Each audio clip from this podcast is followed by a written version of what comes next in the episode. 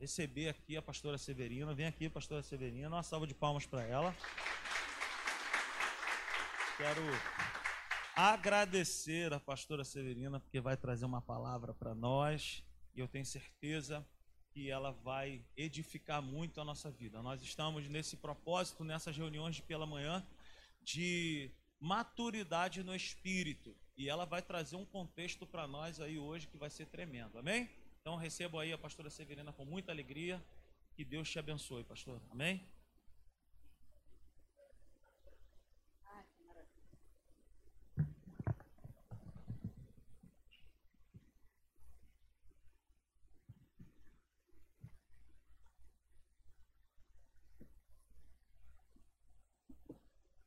Graça e a paz, né? Jesus para todos vocês. Né? Gente, eu estava assim lembrando aqui, foi, foi muito bom assim o louvor que eu ouvi o Gustavo. Para mim, o Gustavo foi uma revelação, né? Ele cantando e canta muito bem, né? E aí eu fiquei pensando, caramba, glória a Deus, essa igreja tem assim uma porção de gente cheia de talentos, né? Canta e, e, e prega é maravilhoso, né? Aí eu fiquei me lembrando, eu, eu já não tenho essa unção, não, eu só prego, sabe? Assim, muito assim, e muito meio meia boca. Porque eu, eu fiquei até lembrando de uma vez, um aperto que eu passei, né? Eu fui fazer um, um enterro, né? Ali, aquela cerimônia de um enterro, isso já tem um tempinho. E aí não consegui nenhuma companhia, né? E lá fui eu, né? Com a cara e a coragem. Aí quando chego lá, aí fiquei aguardando aquele momento, tá, tá, fui ver a palavra, né? Mas aí tinha um crente naquela reunião. Aí tinha uma mulher que era crente e falou assim: A pastora pode cantar um louvor? Aí eu. Eu como cantar? Aí eu. É, não dá para fazer uma cerimônia sem cantar, né? Aí eu. Meu Deus do céu. Olha, gente, eu nunca me vi tão apertada naquele dia. Eu falei assim. Aí eu só tinha levado a Bíblia, né? Aí ela sacou assim, que ela deveria ser da outra igreja, né? Aí ela sacou aquela, aquele cantor cristão, assim, aquela harpa. Aí, pode cantar. E eu, ai meu Deus, sabia nem qual cantar, gente, olha. Aí eu pensei comigo assim, né? Naquela aflição toda, eu pensei comigo assim, ou o morto vai ressuscitar. ou então, ou então, como está todo mundo aqui na dor, não vão nem perceber as desafinações, né? Então, eu pá, cantei. Mas assim, ficou bem claro para mim que essa não é minha praia, né? E interessante também porque o louvor me fez lembrar de outra experiência. É, quando eu me converti, né, assim, uns pouquinhos de tempos atrás, né, aí eu, graças a Deus, assim, eu tive um pastor que ele era fera na palavra, né? Ele era daquele assim pastor que falava assim, tinha sempre aquele culto que ele falava assim, irmãos, apertem os cintos, porque nós vamos fazer uma viagem profunda nas escrituras sagradas. E eu, ah, né, leque, adorava aquilo, eu entrava mesmo, mergulhava, né. Aí, ele, de vez em quando, ele, mesmo no culto, assim, ele abria a oportunidade para perguntar, e eu sempre, pum, pum, pergunta, né. Aí ele, vamos fazer uma coisa? Vou marcar um dia, a irmã pode vir com as perguntinhas para esclarecer. Aí eu, tá bom, né? Cheguei em casa, eu, nova convertida, lendo a Bíblia, aquela coisa toda, fiz uma série de perguntas. Quando eu entrei no gabinete dele, eu peguei uma folha assim, mas era mesmo assim, né? De frente e trás, não era só como essa daqui, não. Aí, pastor, eu tenho só algumas perguntas para fazer. Aí ele, ah, tudo isso, irmã? Sabe o que aconteceu? Rapidamente ele me mandou para um seminário. E eu fui a única que fui para o seminário com menos de um ano de, de crente, né, de convertida. E aí ele teve que assinar uma autorização permitindo, porque o seminário também não admitia é, cristãos, assim, evangélicos, né, pessoas novas convertidas com menos de um ano. E aí, né, graças a Deus. Mas também o seminário foi assim, aonde eu tive as minhas primeiras experiências espirituais. Foi onde eu me é, eu comecei a lidar com a própria feitiçaria dentro do meio evangélico. Então, eu comecei a viajar num, num mundo que para mim era totalmente desconhecido, né?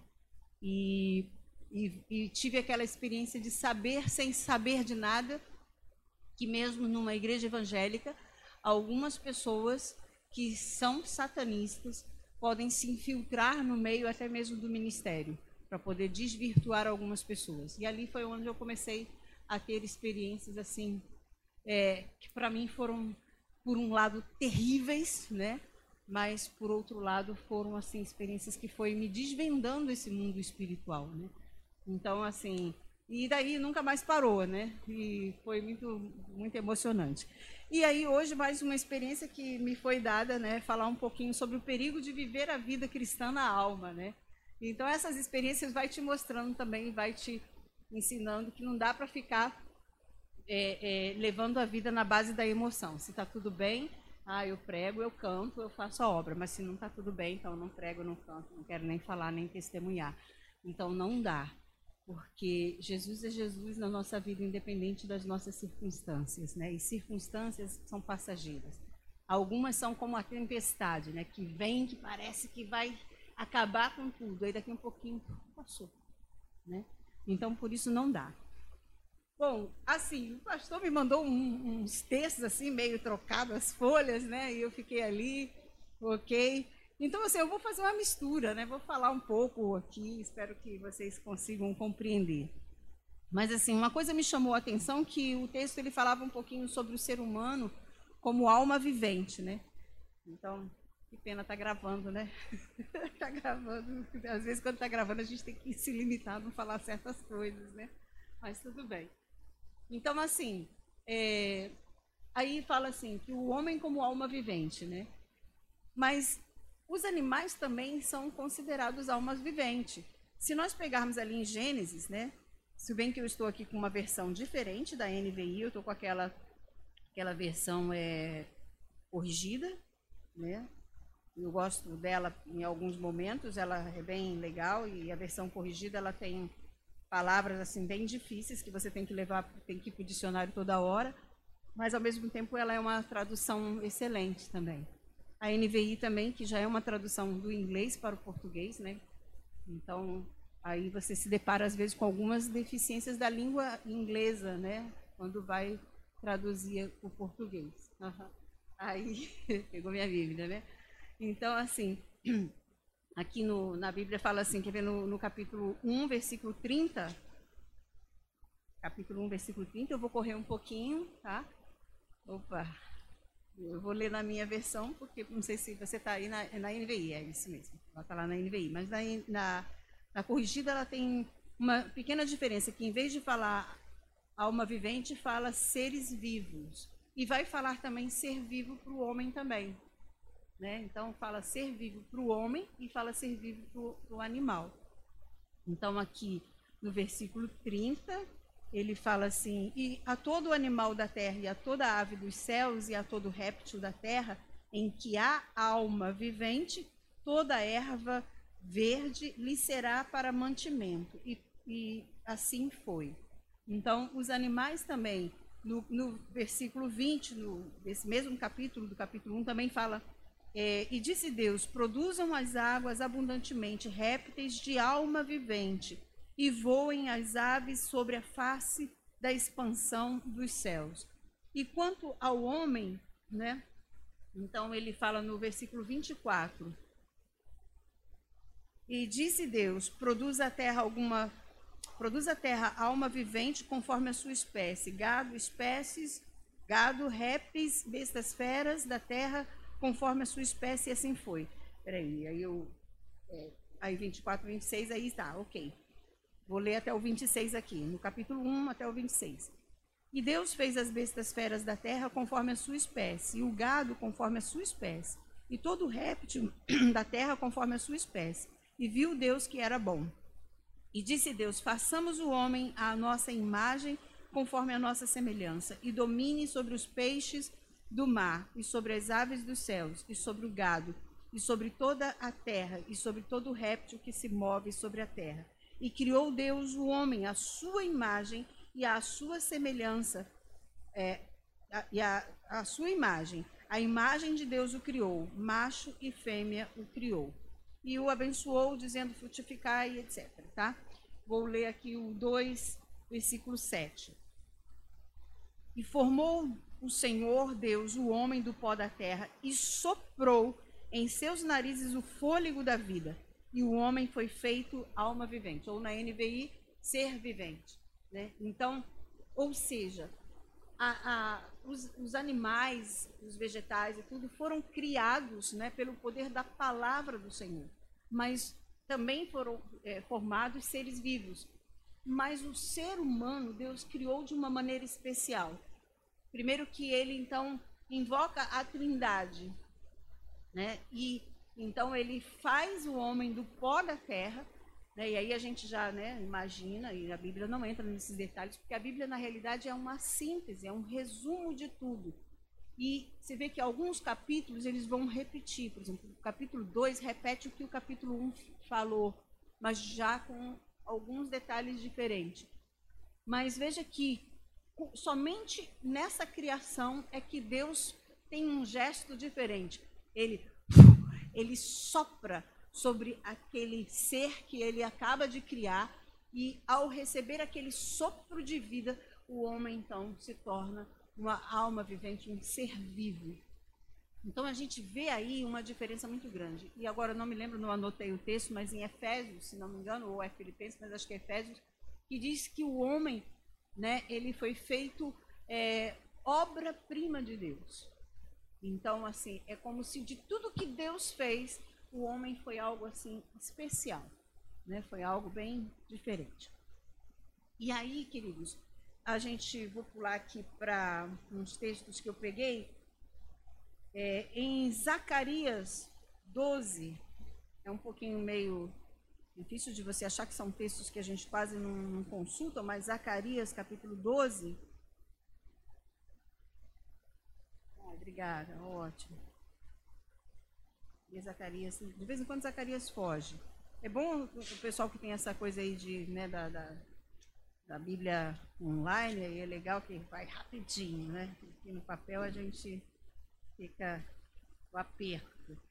Então, Zacarias 12, 1 diz assim: Peso da palavra do Senhor sobre Israel. Fala o Senhor, o que estende o céu e que funda a terra e que forma o espírito do homem dentro dele. Aí você vai para João, lá no Novo Testamento, João capítulo 6. João capítulo 6, versículo 63. E aí diz assim: o espírito é o que vivifica, a carne para nada aproveita. As palavras que eu vos disse são espírito e vida. Ok, então há uma parte que é responsável pela vida. Se essa parte é retirada, acabou. O corpo em si para nada aproveita. Tiago, versículo 2, capítulo 2, versículo 26.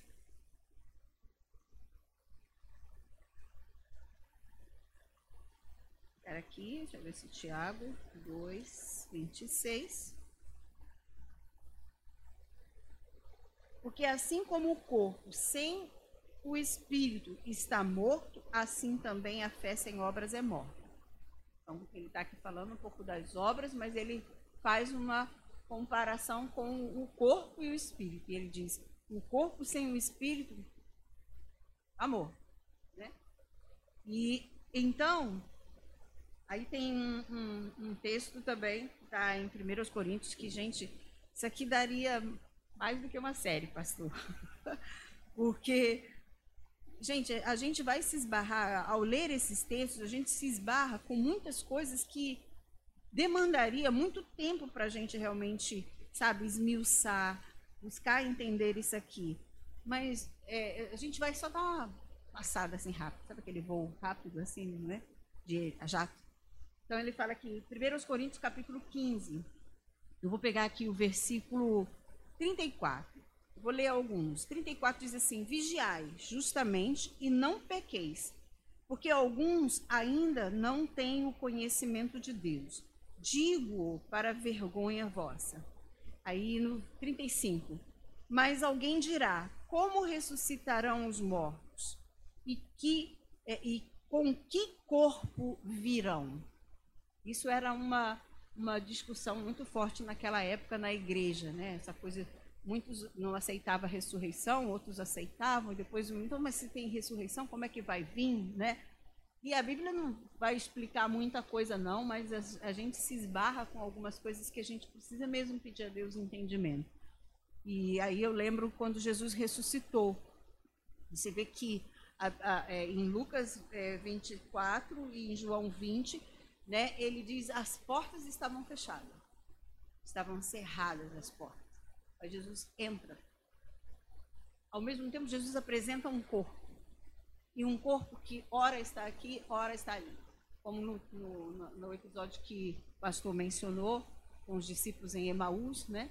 Depois que ele ali dá graças e eles ali naquela coisa que um pouquinho, cadê Jesus? Jesus desapareceu aos olhos dele, né? Mas ao mesmo tempo Jesus estava num corpo. E aqui esse texto fala de dessa incorruptibilidade que o corpo recebe após a ressurreição. Então vamos pegar aqui alguns, algumas coisinhas aqui. Eu vou só jogar algumas é, coisas assim para vocês, para vocês pensarem, ficarem curiosos e começar a chegar em casa, estudar a Bíblia, estudar, estudar. Né? E isso é muito bom. Então, no versículo de 1 Coríntios 15, no versículo 15, diz assim: Mas alguém dirá, ah, tá, já li. Então, aí ele fala no, no, no 36, insensato, o que tu semeias não é vivificado, se primeiro não morrer. Aí ele compara é, a, a, o corpo como aquela semente. Porque quando você vai plantar, né, por exemplo, você tem uma semente de abacate, aí você vai plantar aquela semente, o primeiro processo da semente na terra é morrer. Ela precisa morrer, né? E aí é onde ela se abre e para nascer uma outra vida. Por isso que Jesus falou, né? Que se, que se ele não morresse, né? Então ficaria ele só mas morrendo, então daria-se muitos frutos. E é justamente essa comparação. Quando o ser humano morre, o que, que ele faz? Ele, ele veio do pó né, e ele volta ao pó da terra. Claro que também Deus não fez o homem para morrer. A morte foi uma consequência do pecado. E aí entra a morte física né, e, e entra a morte espiritual. Porque exatamente naquele dia em que Adão pecou, ou entrou a morte espiritual. Ali, o espírito do homem ficou separado de Deus, porque é com o espírito que nós contactamos, que nós nos ligamos a Deus. Né? Então, é, aí aqui diz aqui, é, no versículo 30, 40, no mesmo capítulo, é, há corpos celestes e corpos terrestres, mas uma é a glória dos celestes e outra a dos terrestres. Ok. Um anjo pode estar aqui agora e em frações de segundo está em Nova Iguaçu. Você, se não pegar um carrinho, você não vai estar em Nova Iguaçu tão rápido. Se for andando, mais difícil ainda. Então, são as limitações do corpo. Mas o corpo é, angelical, não. Né? E também o corpo dos demônios. Então, não podemos esquecer disso. Uma é a glória é, aí ele fala do sol, ele entra no aspecto da natureza, e, e, ele fala até também de que uma estrela difere em glória de outra estrela. Aí depois no 42 ele fala assim: assim também a ressurreição dos mortos, semeia-se o corpo em corrupção e ressuscitará em incorrupção. Né? Quantas pessoas, até filhos de Deus, vão morrer através de uma doença, como foi o profeta Eliseu, né? Teve uma doença, foi ele que teve uma doença nos pés? Foi, né? Nos pés. Eu sei que ele teve uma doença e foi morto, mas com certeza no dia da ressurreição vai ressuscitar sem nenhuma doença, né? Então, é essa questão de, de, de ser semeado em corrupção, ser semeado nessa, nessa vida que nos foi tão limitada por conta de, de quando o pecado entrou. Semeia-se em ignomínia, né, vergonha, e ressuscitará em glória. Semeia-se em, em fraqueza e ressuscitará com vigor. Semeia-se corpo animal e ressuscitará corpo espiritual. Se há corpo animal, há também corpo espiritual. Aí no versículo é, 50. E agora digo isto, irmãos, que carne e sangue não podem herdar o reino de Deus, nem a corrupção herda a incorrupção. Eis aqui vos digo 51. Eis aqui vos digo um mistério. Na verdade, nem todos dormiremos, mas todos seremos transformados. Então, ele já está falando da volta de Jesus Cristo, do arrebatamento da igreja. Alguns não vão passar pelo processo da morte física, mas serão transformados. Você não vai subir sem uma transformação desse corpo, porque esse corpo está revestido da corrupção, da corrupção no sentido de que ele enfraquece, ele, ele tem limites, ele adoece, ele morre. Mas a incorrupção vai ser esse revestimento de que tudo isso vai passar. Então, num momento, no versículo 52, num momento, num abrir e fechar de olhos, ante a última trombeta, porque a trombeta soará e os mortos ressuscitarão incorruptíveis e nós seremos transformados. Porque convém, versículo 53, porque convém que isto que é corruptível se revista da incorruptibilidade e que isto que é mortal se revista da imortalidade. Então, aí no versículo 56, ora, o aguilhão da morte é o pecado e a força do pecado é a lei, mas graças a Deus que nos dá a vitória por nosso Senhor Jesus Cristo. Portanto, meus amados irmãos, sede firmes e constantes, sempre abundantes na obra do Senhor, sabendo que o vosso trabalho não é vão no Senhor. Então aqui essa fala, né, aqui no finalzinho, ele já está dizendo não seguir por circunstâncias, não seguir por sentimentos ou emoções, né? Então aí vamos falar um pouquinho aqui, é, pegar aqui Hebreus, Hebreus capítulo 4,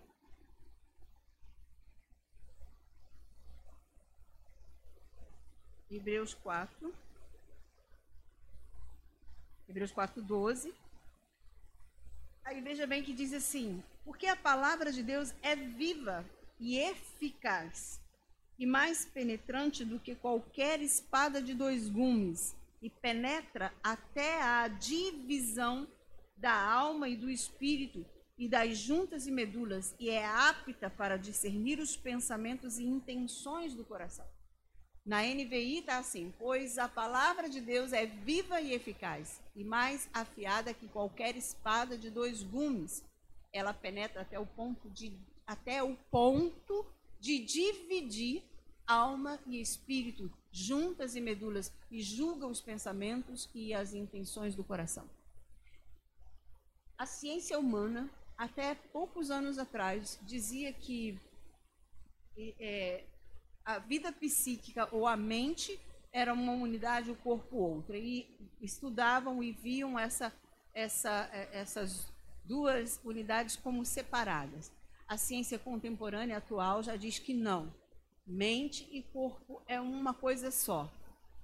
E aí, muito interessante, né? porque Hebreus, que já foi escrito há tantos anos atrás, bem antes dessa ciência que, né, agora dos anos 80 para cá, dos anos 60 para cá, vem falando isso, mas Hebreus já é um, um, um escrito de muitos anos atrás, é, já falava isso. Né? Então, quando fala que essa palavra ela é poderosa para chegar ao ponto né, de penetrar, ao ponto de dividir alma e espírito, então ele está falando que existe sim alma e espírito. Que a gente pergunta, alma e espírito são duas coisas diferentes ou uma mesma coisa? Né? Sim, são duas coisas diferentes, porém uma só. Mas há uma trama, né, de que pode ser que tem algo que é tão forte como a palavra de Deus que ela chega ao ponto de dividir. Né? Então, é como assim, por exemplo, cabeça e corpo são duas coisas diferentes? Sim, mas separa elas. Acabou. Acabou. Então, mas é possível dividir? É. Mas vive sem vive nessa divisão? Não. Não vive. Então, veja que a palavra de Deus, ela já fala coisas assim tremendas, irmãos. Por isso, às vezes, eu fico pensando assim, por que às vezes alguns cristãos, quando chegam numa faculdade, quando chegam né, lá na academia, se desviam, se deixam levar por aquilo que muitos homens professores vão falando sem base bíblica. Sem base bíblica. Eu me lembro que eu tive um professor que ele, de volta, ele atacava na sala. Ah, porque a Bíblia fala isso? Ah, porque os, os cristãos dizem isso? E eu, segurando, segurando, não falava nada, ficava quieto. Ah, um dia, falei, Senhor, eu sei que o senhor não precisa de advogado, o senhor é o advogado, mas Deus está difícil Aí ele sempre chegava mais cedo, aí um dia eu cheguei mais cedo, aí falei assim com ele assim, professor, posso falar contigo? Aí eu falei, aí eu também fui anotando. O senhor falou que isso assim, assim, a Bíblia diz isso, que a Bíblia diz aquilo, o senhor falou isso, falou isso. Aí ele, aí ele falou assim, aí eu falei assim, então, professor, eu já li a Bíblia assim um pouquinho, sabe? Eu também fui bem moderado, já li um pouquinho, e eu nunca achei isso na Bíblia. O senhor pode me dizer onde está escrito? Aí ele, não, não. Eu falei, o senhor é leitor da Bíblia? Não, não, não leio. Eu falei, então como é que o senhor está dizendo isso? Aí ele, você já fez teologia? Eu falei, já. Aí eu falei, já li algumas vezes a Bíblia, mas o senhor tem falado isso. Aí ele, aí eu também assim, nunca mais, irmãos. Pelo menos enquanto até a disciplina terminar, ele nunca mais abriu a boca para falar aquilo, que ele olhava para minha cara logo, sabe? Aí, mas também teve um outro que falou assim uma vez, sabe? Na, nunca esqueci disso. Aí ele falou assim: ah, porque a Bíblia fala que, ai, aí o, que Josué estava lá naquela guerra e o sol parou. o sol parou porque o, a ciência daquela época de, achava que a Terra que girava em torno. Aí ele falou daquela questão da Terra girar em torno do Sol e que depois descobriu que não. Aí falei, caramba, esse homem Aí eu peguei e falei para ele assim, depois, né, na, na coisa, falei assim para ele, professor, o senhor já leu aquele artigo que fala que a, que, que a Terra, além dela girar em torno do Sol, mas que também o Sol ele tem um, um, um giro próprio, que ele também faz a sua própria rotação? Aí ele, aí eu assim, falei assim, então, o Sol parou. E se o senhor for ver, existem estudos que mostram realmente né, esses estudiosos aí, faz toda uma né, recapitulação aí do passado e eles conseguem achar uma diferença de 10 graus. Ele é... também nunca mais. Então, assim, sabe, como é importante, irmãos, a gente estar assim, lendo a palavra de Deus, estudando a palavra de Deus. E hoje, assim, o discurso né, da, da, da ciência hoje é que a mente, ela entende a mente né, como é, essa vida psíquica, né, é essa vida psíquica, que é uma manifestação do cérebro. E entende também que a mente não é o cérebro, mas é o resultado do seu funcionamento. Ok, independente do que fala, mas teologicamente a gente aprende que a alma, né, que a Bíblia refere a, a, essa vida psíquica, a essa vida psicológica do ser humano, como alma. E a alma, ela se compõe da mente, da vontade e das emoções. Então, por exemplo, a mente, o livro de Provérbios, ele sugere em vários né, versículos que a mente necessita de, que a alma necessita de conhecimento. E o conhecimento é uma função da mente. Então, entende-se que o, o, a mente é uma função da alma. E Provérbios 2, 10 né? Provérbios 2, 10 diz assim: Pois a sabedoria entrará em seu coração, e o conhecimento será agradável à sua alma. Então, aqui, quando fala também seu coração, é esse centro das emoções. Né? Então, em alguns momentos você vai ver essa palavra coração, e por muito tempo a sociedade, né, e até hoje, né, ah, quando fala coração, nem sempre está falando desse órgão né, é, carnal que está aqui pulsando e, impulsionando aqui o sangue, mas fala de um centro de emoções, né? E hoje a ciência entende que o, o cérebro, né, ele tem realmente ali bem justamente no centro dele um, um circuito que é chamado circuito das emoções, né? E então a gente vai vamos falar um pouquinho mais sobre isso. E aí, versículo, capítulo 19 de Provérbios, versículo 2 diz assim: não é bom ter zelo sem conhecimento, nem ser precipitado e poder e perder o caminho. Então, que adianta eu ter todo um zelo sem conhecimento? Que adianta eu ter paixão? Que adianta eu ter amor à obra? Que adianta eu me desenvolver, querer realizar a obra de Deus sem ter entendimento, sem ter conhecimento? Então, não basta simplesmente eu ter amor a estar na casa de Deus, a fazer as coisas de Deus, mas eu preciso fazer com entendimento, com conhecimento. E o conhecimento, ele é assim tão forte nessa nessa vivência é, do corpo, alma e espírito, porque o conhecimento ele tem um, uma força de transformar e de transformar até mesmo o nosso cérebro, de transformar a nossa mente, né? E então diz aqui também no Provérbios 24, 14: Saiba que a sabedoria também será boa para a sua alma. Se você a encontrar, certamente haverá fruto para você. E se e a sua esperança não vai decepcioná-lo. Então, o conhecimento, né, ele vai ser como favos de mel para a alma. Então, o conhecimento, ele tem essa capacidade de transformar e de gerar mudanças na nossa alma, de gerar mudança nas nossas emoções ou nos nossos sentimentos. Não especificamente nas emoções, mas sim nos sentimentos. Já, já, já vai ficar mais claro que essa diferença de emoção e sentimento. Então, Lamentações 3,20 diz: Minha alma certamente se lembra e se abate dentro de mim.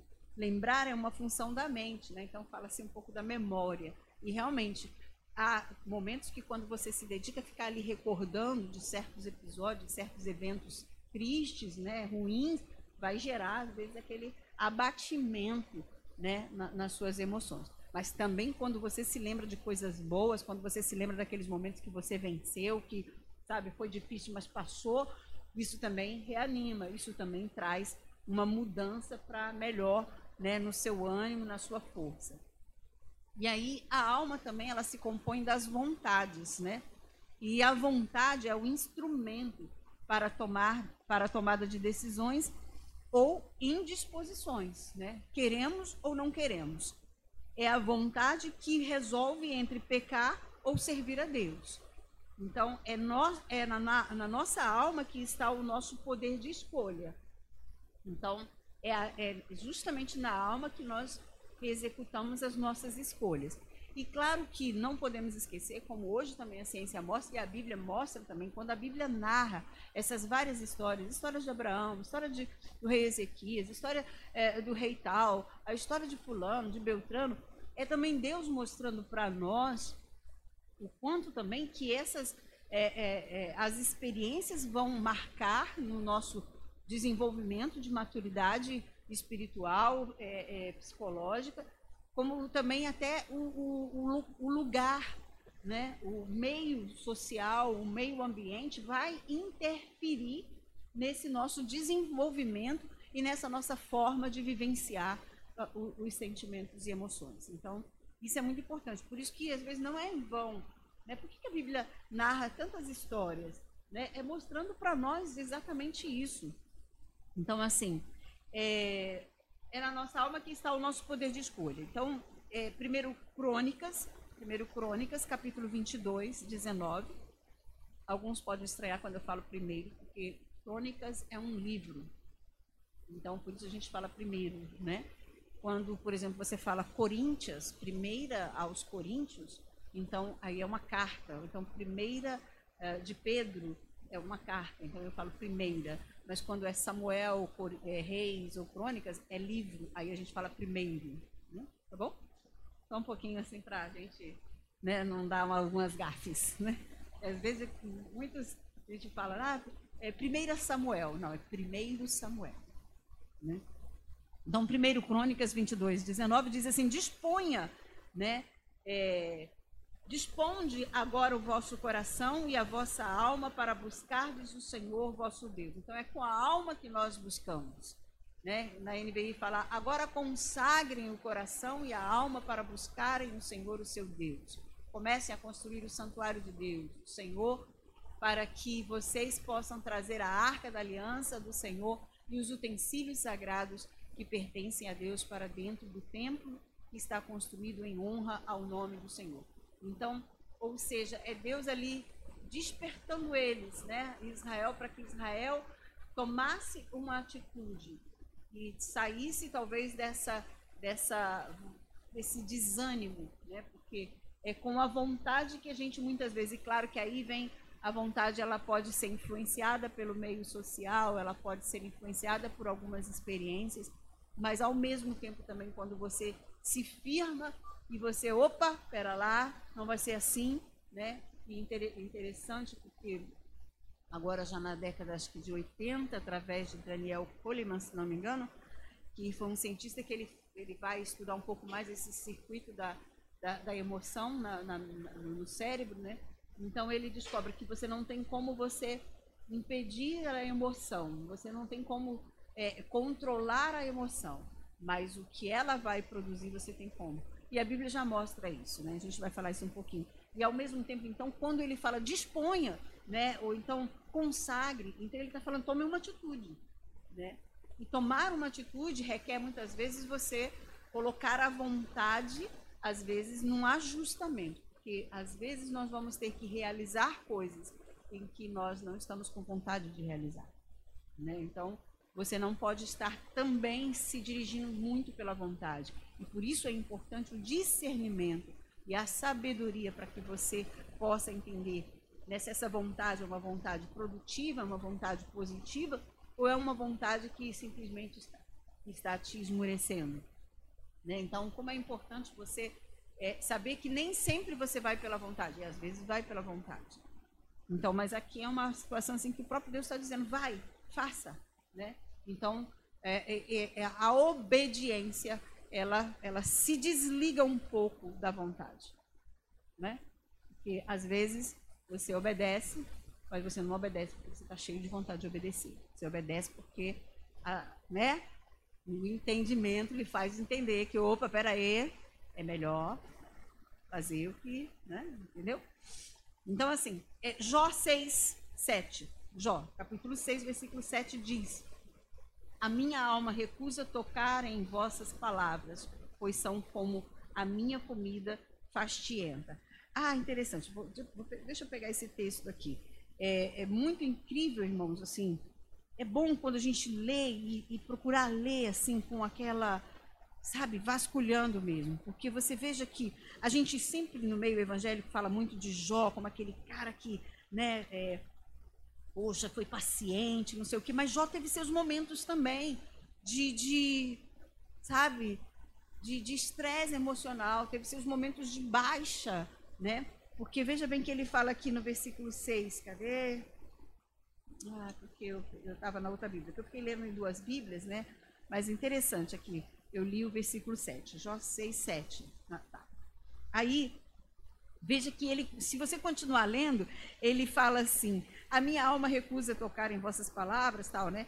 Aí no versículo 8: quem dera que se cumprisse o meu desejo e que Deus me desse o que espero e que Deus quisesse quebrantar-me e soltasse a sua mão e acabasse comigo. Aí ele vai falando um pouco mais, ele está arrasado, sabe aquele momento assim, eu quero mais é morrer. Mas é interessante, que aí também é uma coisa muito legal, ele experimenta aqui um desejo de morrer, um desejo de colocar um ponto final, é como se ele perde a esperança ali, mas ele não experimenta o desejo de se suicidar. Isso é muito diferente, porque a gente precisa estar atento quando enfrentamos lutas. Tem lutas que vêm que parece ser maior do que a gente. E, e, e Paulo fala isso na carta aos primeiros Coríntios, ele fala, sobreveio a nós uma luta maior do que nós mesmos, né? E parece uma contradição, porque ele fala assim, não vem sobre vós luta maior que seja, né? Não vem sobre vós tentação que seja maior. Como é que é? Tá, peraí. Eu perdi aqui as palavras, peraí. Isso, isso. Onde é que está aqui? Primeiro aos Coríntios 10. É, é primeiro ou é segundo aos Coríntios 10? Isso, vai lá, pastor, vai. Antes, com a tentação, vos dará também o escape para que a possais suportar. Então, mas aí depois ele fala, mas veio uma luta maior do que nós pudéssemos suportar. Peraí, ele está se contradizendo? Não, querido. Não, mas ele, ele estava naquele momento, ele está dizendo, olha, eu, nesse momento, eu me senti realmente, foi maior do que aquilo que eu poderia realmente suportar. Mas aí ele fala, foi assim, para que eu não confiasse na minha própria força, mas no Senhor, que ressuscita os mortos. E aí, de Deus recebi a consolação, e essa consolação que eu recebi de Deus, eu pude consolar a outros. Então, ele compartilhou aquilo que ele aprendeu naquela experiência com outros. Então, assim, é muito incrível é, é, é, essa humanidade. A Bíblia, na realidade, ela tanto expressa a divindade de Deus, como também expressa essa humanidade, né? o quanto somos realmente humanos.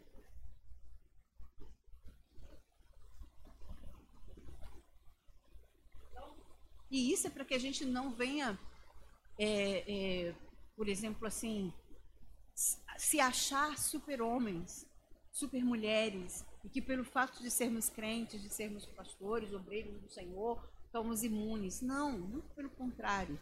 Sabe, a gente vai vivenciar momentos difíceis.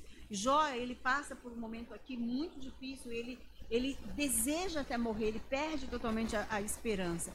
E no capítulo, no versículo 14, é muito interessante que ele fala assim: ao que está aflito, devia o amigo mostrar compaixão, ainda ao que deixasse o temor do Todo-Poderoso. Então, mesmo aquele que se desviar da verdade, se você é amigo, demonstre compaixão. A compaixão, hoje a ciência tem, assim, não só hoje, mas desde a década de 60, a ciência tem estudado sobre essas atitudes que são, assim, sabe, poderosas para levantar o outro. Eu me lembro um fato que aconteceu, eu fui visitar uma irmã que era obreira de uma igreja, e aí ela estava em depressão. E aí, quando as pessoas foram, isso há uns anos atrás, né? Eu não tinha nem nada a ver com, com psicologia.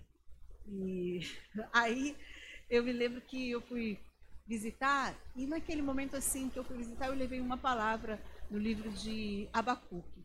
E mostrando também aquele momento que Abacuque também se viu assim lá para baixo, sabe? Angustiado, querendo acabar com tudo também.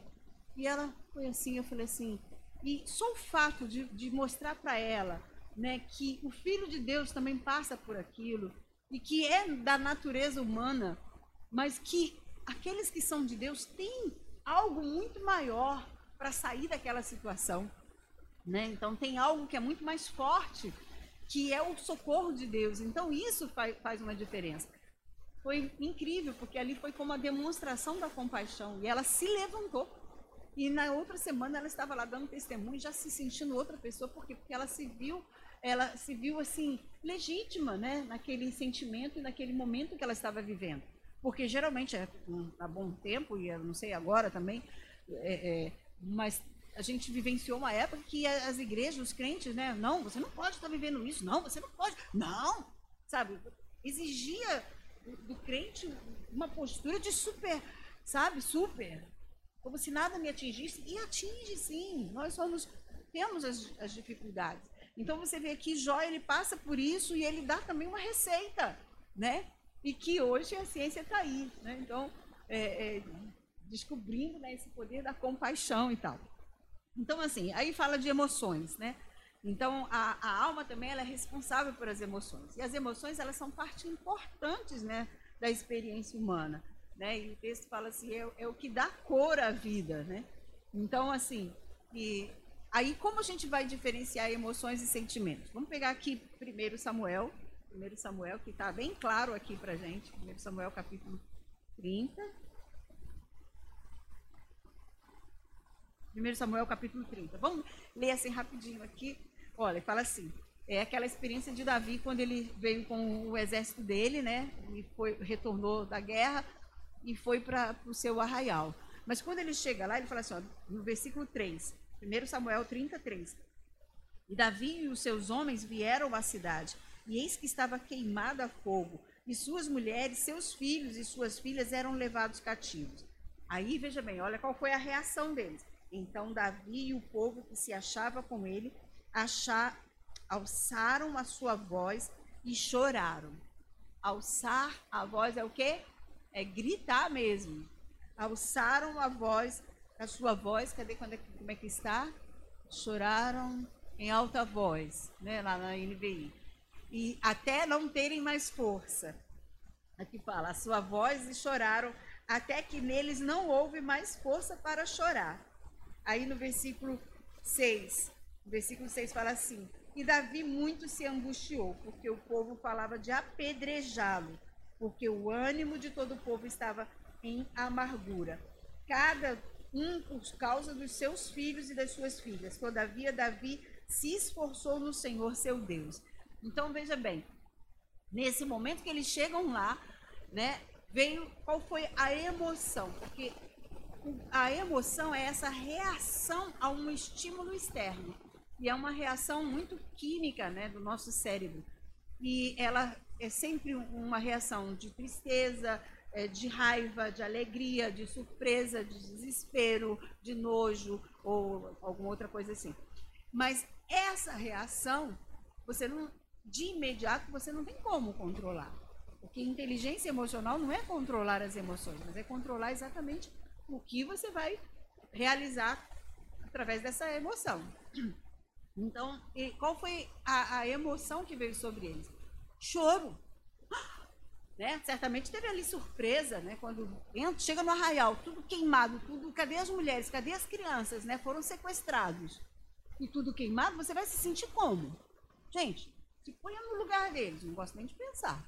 Se a pessoa chegar na minha casa e está tudo queimado, e cadê marido, cadê filha, cadê. Gente, meu Deus, né? Então, o que, que vem agora? Aí veja, gritaram, choraram, até que não houve mais forças. Aí daqui um pouquinho, qual foi a reação? Que sentimento que veio? Angústia. Aí veio ira, porque queriam apedrejar Davi. Tipo assim, foi por tua causa. Se nós não tivéssemos saído daqui, estava tudo bem, né?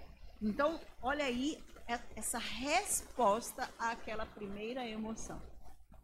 Então, eu, eu, eu diria assim que o sentimento geralmente é uma cristalização, né? do, da emoção. É muitas vezes aquela reação que você vai ter em, em resposta à emoção que você teve. Então, assim, e aí eles se vão para isso. Mas aí, diante disso, o que, que eles fazem? Davi, sabiamente, aí vem a sabedoria, né? Como é importante, ele consulta o Senhor. Ele não vai para uma atitude sem antes buscar em Deus. Então ele vai a Deus e ele pede orientação a Deus. Deus, eu devo ir lutar. Agora, gente, para mim, para você fazer esse tipo de pergunta para Deus, é, é, sabe, é fácil. Agora, para Davi, não, queridos. Porque vamos entender quem era Davi. Eu digo sempre para falar com o Joel, Davi era aquele cara dos, do BOP, da polícia. Né? Não sei se vocês. O BOP é aquele que mata mesmo, que atira, né? que chega para resolver a situação. Davi era matador. Davi, tanto é que Deus não deixou Davi levantar o templo. E sabe por que, que Deus falou? Não, você não vai erguer o templo, porque tu é sanguinário. Tu é homem sanguinário. Aí eu estou colocando pimenta para você que lê pouco a Bíblia.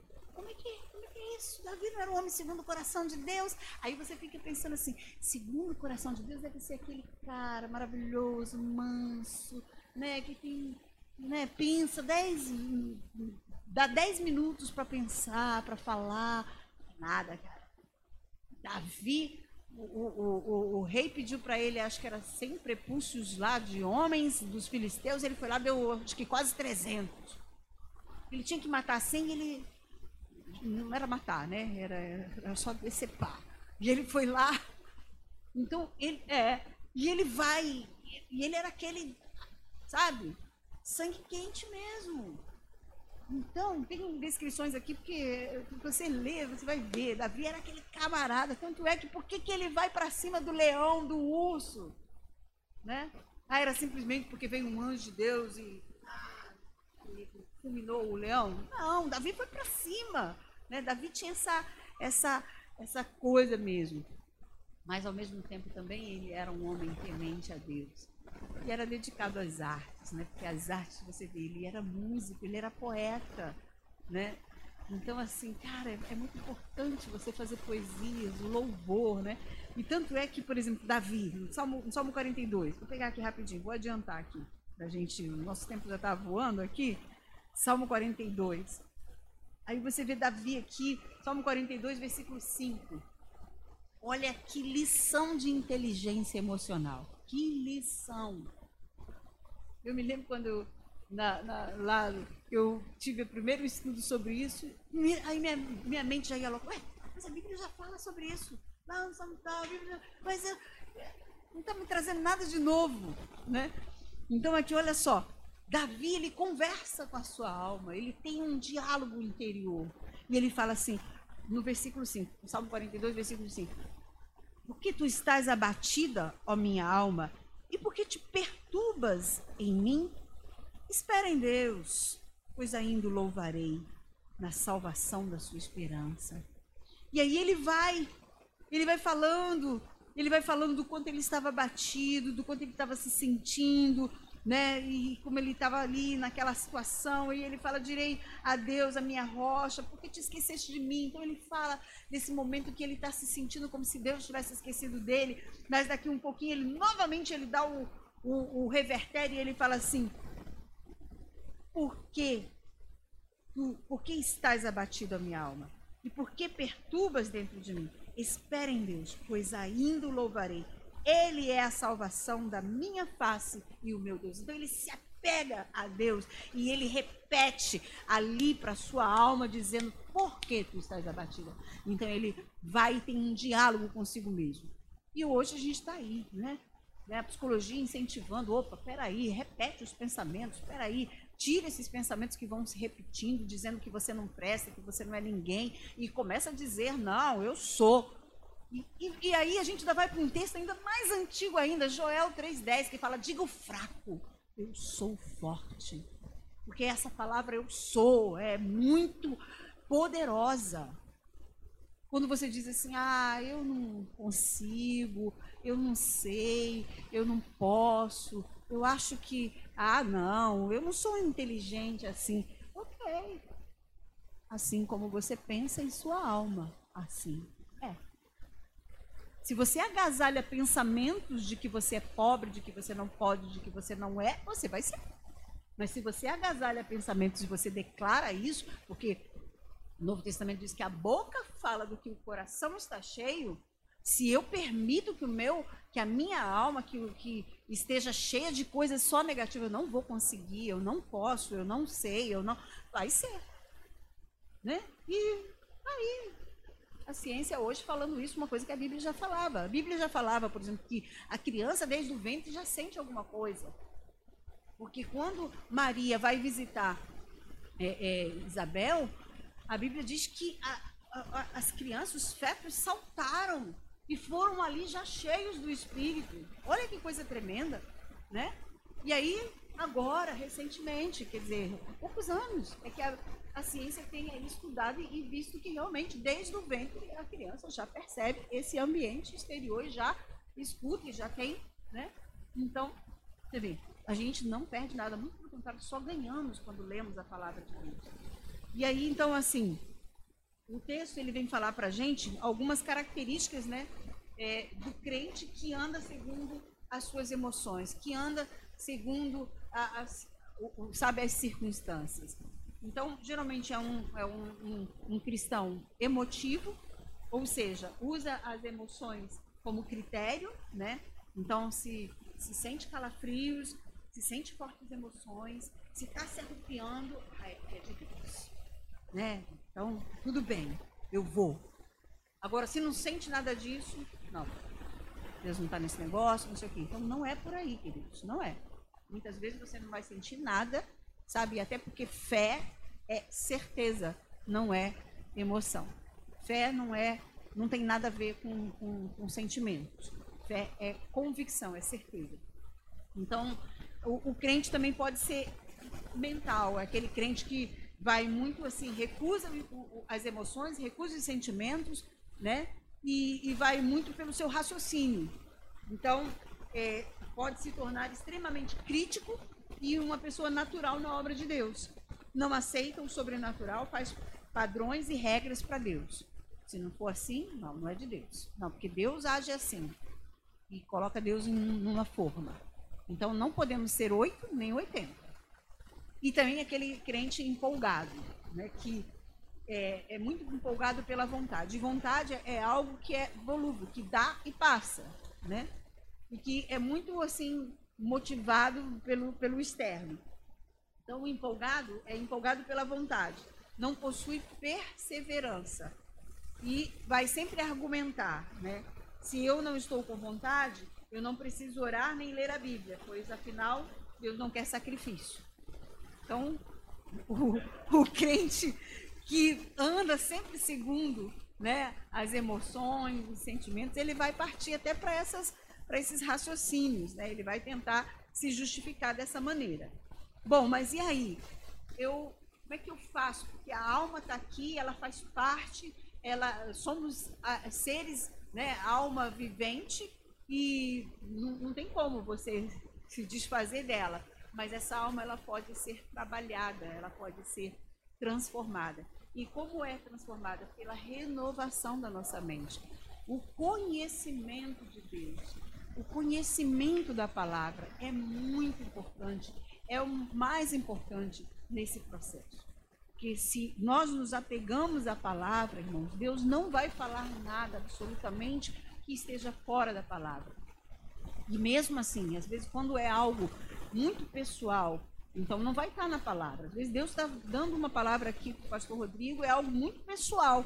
Não vai estar escrito na Bíblia. Mas como que ele vai saber, então, se é de Deus ou se não é? Pelo cumprimento. A Bíblia diz: sabereis que a profecia vem do Senhor pelo cumprimento. Se se cumprir, é do Senhor. Se não se cumprir, não será do Senhor.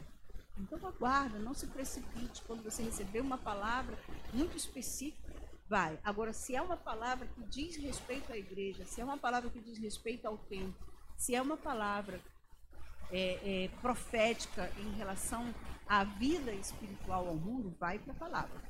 Porque aí nós vamos pegar aqui em 1 Coríntios, agora esse é um texto mega importante. Acabando. Ah, meu Deus. 1 Coríntios capítulo 2. 1 Coríntios capítulo 2, a partir do 11. Né? A partir do 11, veja bem, aqui tem umas orientações para nós. Né? É, 1 Coríntios capítulo 2, versículo 11.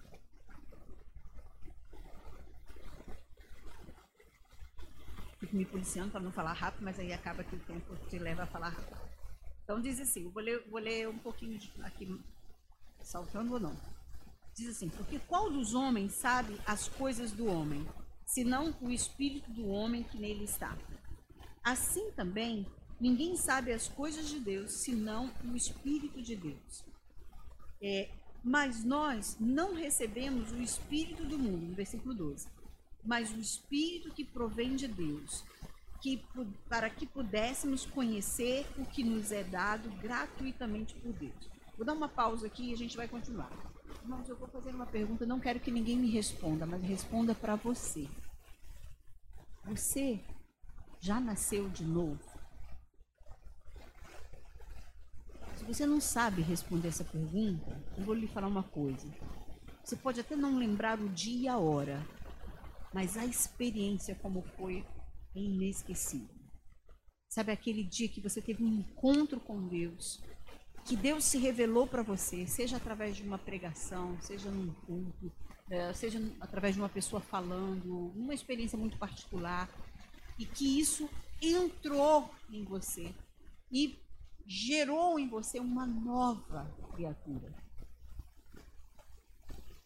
Irmãos, é mega importante. Você já nasceu de novo? Porque se você não nasceu de novo, é tempo urgente de você pedir a Deus: Senhor, eu quero nascer de novo. Me dá uma experiência contigo. Faz tudo novo na minha vida. Quebra esse vaso aqui e transforma. Faz tudo novo. Porque é quando nascemos de novo é que o Espírito de Deus vem sobre nós e passa a residir em nós.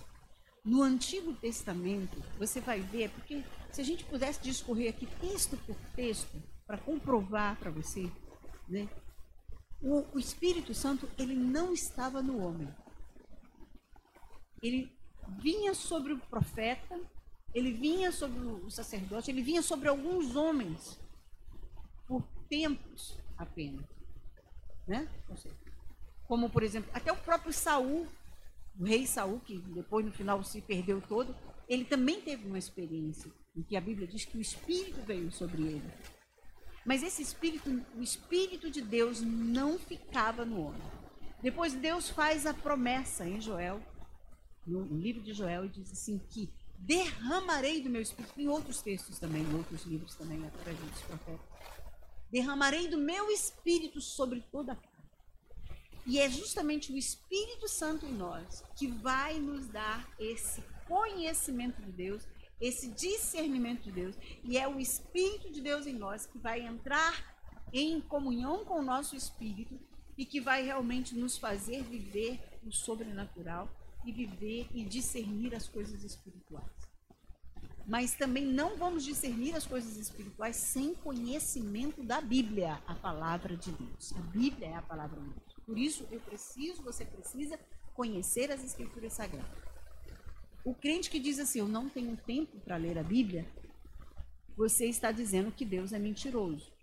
Porque a Bíblia, que é a palavra de Deus, diz assim: há tempo para todas as coisas, para todo o propósito debaixo do sol. Então há tempo, há tempo. É uma questão muitas vezes de administrar. Então, deixa de assistir aí o Big Brother, deixa de assistir, sei lá, sai do videogame e vai um pouco para a Bíblia. Não precisa querer ler a Bíblia toda em um dia. Né? Eu lembro que eu, eu era nova convertida, eu fiz isso. Até porque eu era de uma igreja que a gente fazia a leitura da Bíblia em três dias. Era muito legal. o pastor, mas era uma organização da igreja. Então a igreja era 24 horas lendo a Bíblia. E a gente fazia uma maratona de leitura da Bíblia. Eu adorava aquilo, né?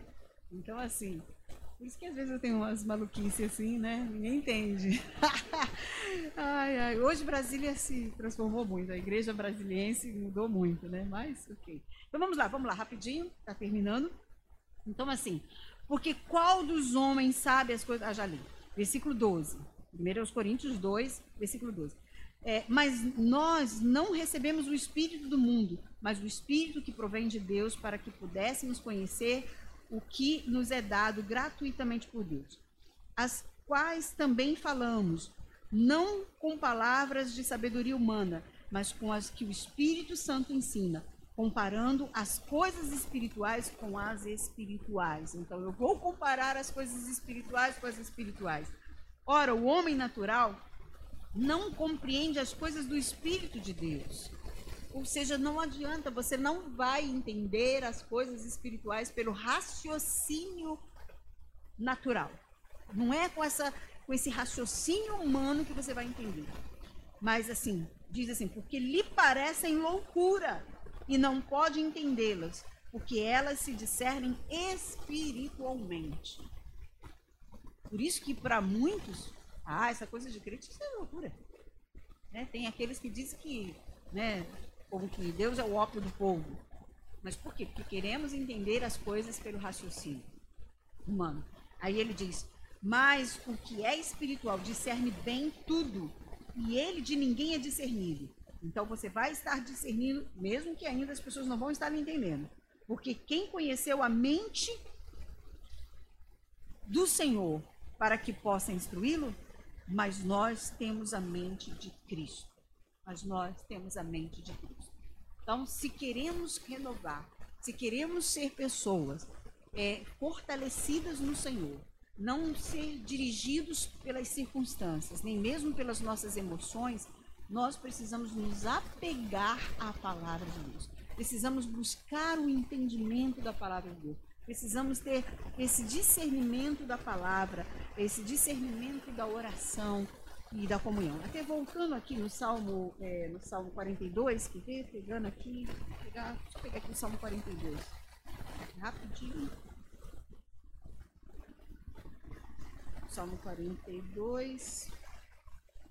É, aqui, no versículo 8, ele fala assim, no versículo 8: Contudo, o Senhor mandará de dia a sua misericórdia, e de noite a sua canção estará comigo, a oração ao Deus da minha vida.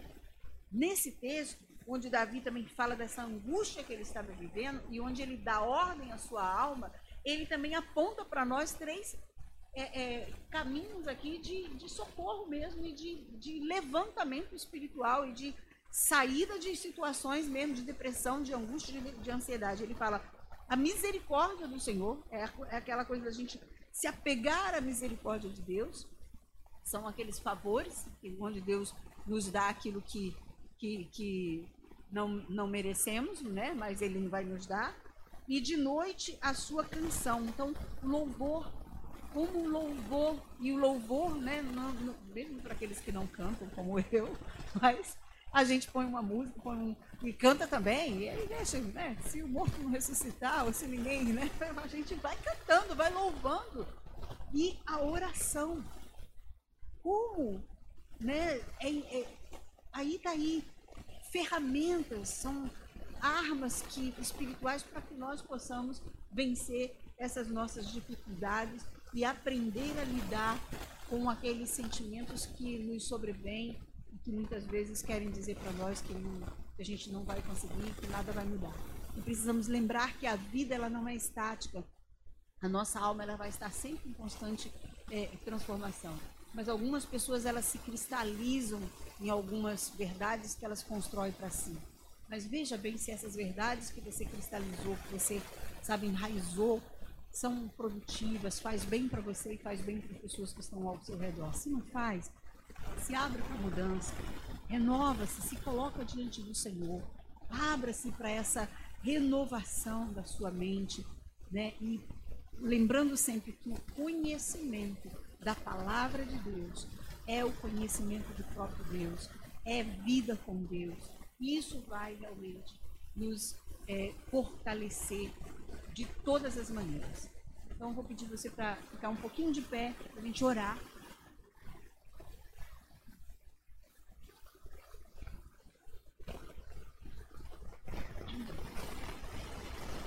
Espero que tenha ficado assim, né, tenha dado para compreender um pouquinho você possa sair daqui aqui pensando um pouquinho. Você nasceu de novo.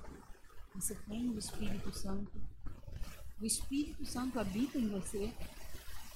Ah, mas eu nunca falei em línguas. Não, importa. Mesmo que você não tenha falado em línguas. Mas o Espírito Santo ele pode habitar no homem, pode habitar na mulher, mesmo que não tenha falado em línguas. Peça ao Senhor sensibilidade espiritual. Seja cauteloso, não seguir pelas circunstâncias. Circunstâncias são passageiras. Pense sempre que as emoções podem às vezes vir como um ímpeto dentro de você. Mas todo ser humano tem a capacidade gerada por Deus de não se permitir ser controlado por aquele ímpeto que vem. Você pode canalizar isso, você pode dar um basta em você mesmo ninguém melhor do que você para dirigir os seus caminhos. Mas nós sabemos também que o homem, por ter se afastado de Deus, Romanos 2 diz que, no capítulo 1 e capítulo 2, fala que Deus entregou o ser humano à sua própria alma. Essa alma que se entregou aos desejos, às paixões, sabe? Mas aí o fato do, de, de nascermos de novo, o fato de nos voltarmos para Deus, de colocar Deus em primeiro lugar, de adorar ao Senhor, de colocá-lo sempre como nosso Senhor. Isso vai realmente te dar ferramentas para que a sua vida seja diferente, para que o seu interior seja diferente. Amém?